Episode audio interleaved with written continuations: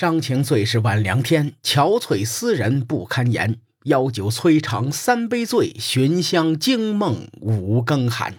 钗头凤霞清有泪，荼蘼花了我无缘。小楼寂寞心与月，也难如钩也难圆。上期节目咱们说了张仪欺楚，这期节目呢，咱们接着往下说。张仪成功忽悠了楚怀王，返回秦国以后，秦国立刻派人去齐国暗中游说，秦国与齐国联合。楚怀王呢也没闲着，他派人前去秦国接受说好的商於之地。这个时候，张仪就开始整幺蛾子了，不是今天头疼脑热，就是明天伤风感冒，啊，装病猫在家里就是不上朝。楚怀王收到使臣的汇报，心说：“张仪这个人真是以小人之心夺君子之腹啊！寡人还能骗你吗？”不知道楚怀王是脑子进了水了，还是猪油蒙了心了。他派人前去齐国，当面就把齐宣王骂了个狗血淋头，要多难听有多难听。齐宣王没把使臣给杀了，就算他有涵养。对齐宣王来说，一边是秦国抛出的橄榄枝，另一边呢是楚怀王扔出的狼牙棒。他向楚军挥了挥衣袖，赶紧滚蛋。然后齐国就和楚国绝交，倒向了秦国。说到这里，我说一个细节：史书上说齐楚两国绝交了，但实际上史书上还有很多细节预示着楚怀王假装与齐宣王绝交啊，这种可能是有的。今天呢，咱们就先不展开了啊。等我整理书稿的时候，再把这部分完善一下，大伙到时候可以看看。话说张仪听到齐楚绝交的消息，知道嗯成了。张仪呢，这才磨磨蹭蹭的出面来会见楚国使臣。当对方向他索要商于六百里的土地时，张仪说：“咱别闹啊，守归守，我答应给楚国六里土地。”那使臣一听就崩溃了。我听我们大王说是六百里呀，怎么会是六里呢？张仪赶紧说：“乱了，乱了！你想想，我一个小人物怎么能给得起六百里的土地呢？”人家使臣也不傻，一下子就明白了。哦，这孙子忽悠我呢！得了，我还是赶紧赶回去向大王汇报去吧。楚怀王一听，当场就火了：“我靠，张仪他妈，你敢骗我？我不把秦国打成麻花，我就对不起楚国的列祖列宗。”陈轸这个时候在边上就小心翼翼地说：“大王，我能说句话吗？”你看《战国策》的原文是“臣可以言乎？”陈轸呐，他是一个被张仪的光环掩盖的历史人物。这个人其实特别厉害。楚怀王被张仪骗了之后，陈轸没有说风凉话，而是先问问楚怀王：“我能不能发言？”你看他为人处事的智慧，咱们到现在还能运用到生活和工作当中去。你比如你的领导一意孤行，不听你的劝谏，非要做一件事情，结果捅了娄子了。这个时候呢，咱们就应该学习陈轸，不要数落领导，更不要说你看我早就提醒你了吧？你看你不听我的，你傻了吧你？一旦遇到这种情况，最好给对方留足了面子。不要追究捅娄子是谁的责任，而是直接想解决问题的办法，对吧？楚怀王同意让陈轸发言，陈轸这才说：“大王，攻秦不是解决办法，您不如用一座大城去贿赂秦国，然后呢，秦楚两国一起来攻打齐国。虽然我们在秦国这面失去了土地，但是咱们可以从齐国那儿再抢回来，至少楚国没有损失啊。”现在楚国已经和齐国绝交了，您如果再得罪秦国，那咱们就一手促成了齐秦两国的结盟，楚国必然会倒霉的。列位，仔细品品就能发现陈轸的大局观。咱们说了很多陈轸的事情，回头你再看看他的思路，还是很有水平的。三晋已经没落了，此时此刻稳坐战国前三把交椅的国家就是秦、齐、楚。这时候，赵武灵王还没有胡服骑射，赵国还没有崛起，燕昭王也没有复国，燕国正在地上躺尸，韩魏两国刚刚被秦国重创，还没有恢复元气呢。秦、齐、楚三国之中，楚国和秦国以及齐国都是接壤的，楚国和任何一方攻打第三方，他们都能得到土地。你比如楚国和齐国联合攻下了曲沃，齐国距离曲沃太远了，只有楚国可以控制曲沃。假如秦国和楚国一起攻打齐国，打任何一个地方，那秦国都是鞭长莫及，到时候楚国可以顺理成章的就把这个地吞下来。所以陈轸的建议非常的高明，楚怀王也是昏了头了，他没有听从陈轸的建议。当时楚国已经攻取了曲沃。兵困于中，这给楚怀王一个错觉：他凭借一己之力是可以打下商於之地的。你秦国不给我，我自己抢去。于是楚怀王派屈盖猛攻秦国，历史上著名的丹阳之战爆发了。丹阳之战最精彩的部分其实发生在战场之外。我说了这么多期的节目，把张仪七楚的前因后果、时代背景交代的全网最详细，但是说到丹阳之战的时候，还是头大。咱们先说一个小细节：公元前三百一十二年，秦惠文王亲自前往秦国和魏国的边境去会见魏襄王。很明显，秦国这是要加强连横啊，对抗楚国。同年的四月。越王吴江派使臣送来成舟十网三百只战船以及五百万只箭矢。成舟十网中的成舟指的是国君乘坐的大船，主要是用来指挥水战的。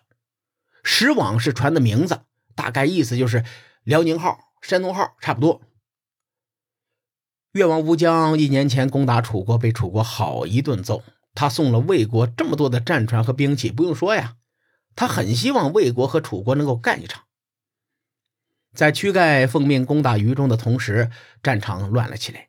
楚怀王派上柱国景翠包围了韩国的雍氏，也就是今天河南省禹县东北。齐国呢，趁机与宋国一起出兵，包围了魏国的主枣，也就是今天山东省东明县南边。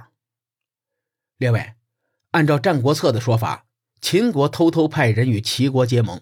假如两国真的结盟了，他们一起揍楚国就好了。齐宣王没有必要联合宋国去攻打秦国的盟友魏国，对吧？丹阳之战中的这个细节很值得人深思，所以我提出了另外一种可能。不过大伙一直催更啊，我需要更多的时间去搜集资料，来整理这件事的整个的逻辑。为了确保更新，我先按照公认的观点去讲解。等出书的时候，我再调整一下，希望大家理解。咱们言归正传，在战争的初期，秦国于中被围，韩国雍氏被围，魏国主早被围，这三国的局面不是很美丽。韩国派冷相前去秦国搬救兵，秦惠文王则派公孙妹出使韩国。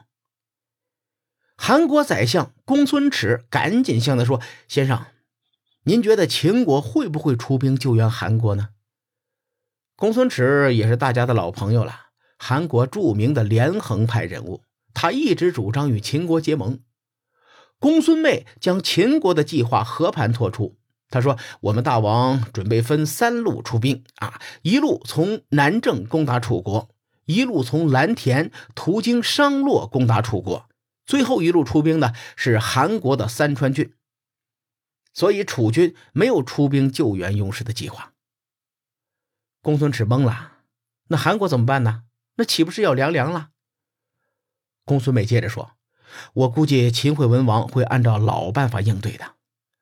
现在秦国表面上宣称救援韩国，您千万不能依靠秦国而轻易的与楚国开战。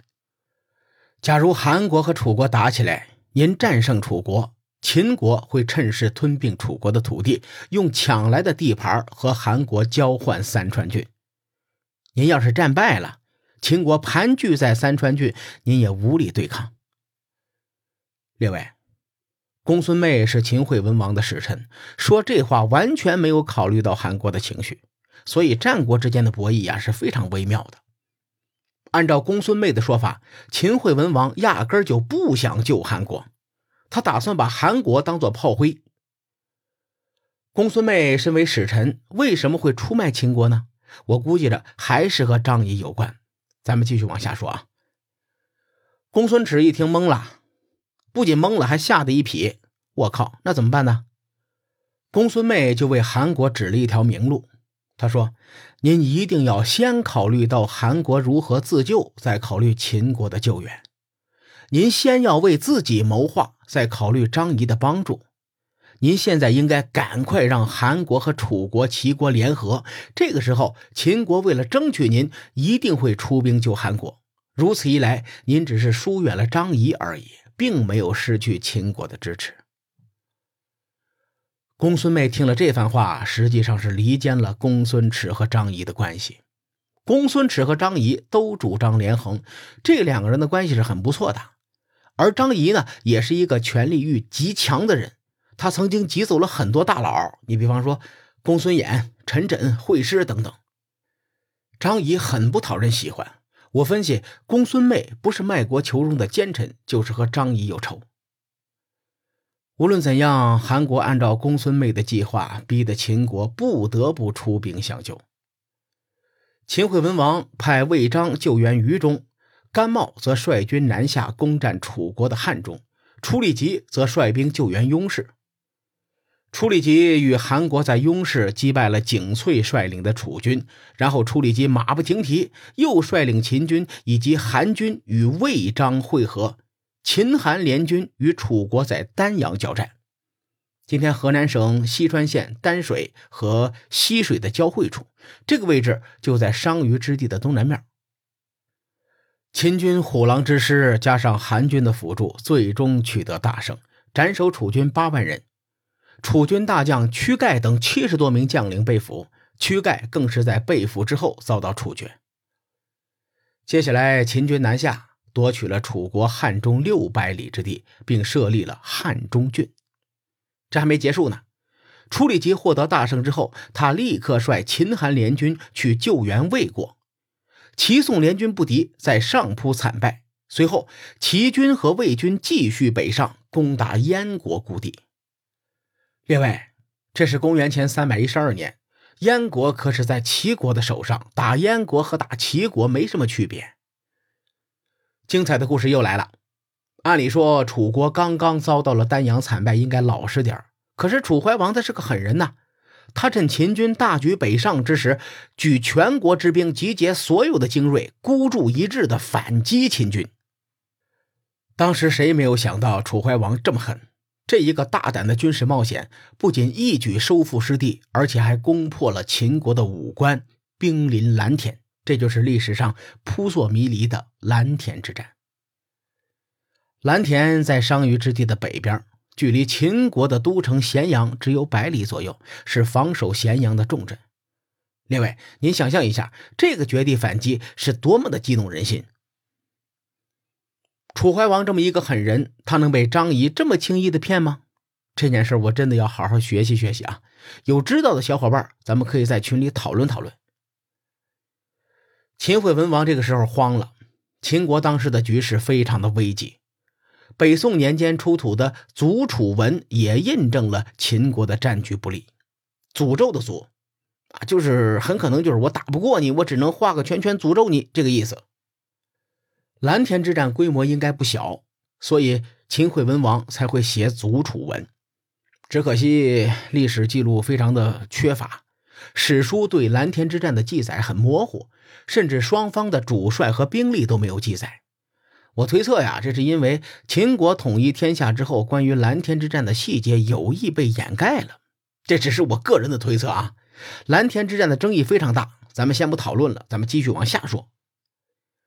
楚国在丹阳之战中被斩首八万人，现在呢又举全国之兵伐秦，这导致了楚国国内兵力空虚。于是，韩国和魏国趁机就开始攻打楚国，并且占领了楚国的昭陵，兵锋直指邓地。